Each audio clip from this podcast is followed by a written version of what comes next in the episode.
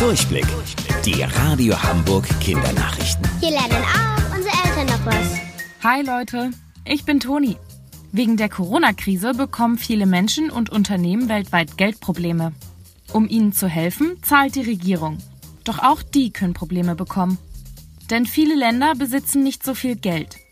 Dadurch können sie dann irgendwann nicht mehr allen helfen. Damit das nicht passiert, soll ein Rettungspaket von allen Ländern in Europa beschlossen werden. Denn das ist auch der Grundgedanke hinter der Europäischen Union. Alle Mitgliedsländer sollen sich gegenseitig unterstützen und füreinander da sein. Wenn alle zusammenhalten, können Probleme viel leichter gemeistert werden. Für das Rettungspaket sollen alle Länder gemeinsam mehrere Milliarden Euro Schulden aufnehmen. Dadurch soll jedem geholfen werden können und Länder mit weniger Geld müssen sich nicht so viele Sorgen machen. Eigentlich sollte gestern ein Hilfsplan beschlossen werden. Doch noch sind sich nicht alle europäischen Länder einig. Damit schnell allen geholfen werden kann, wollen sich aber bis morgen alle geeinigt haben.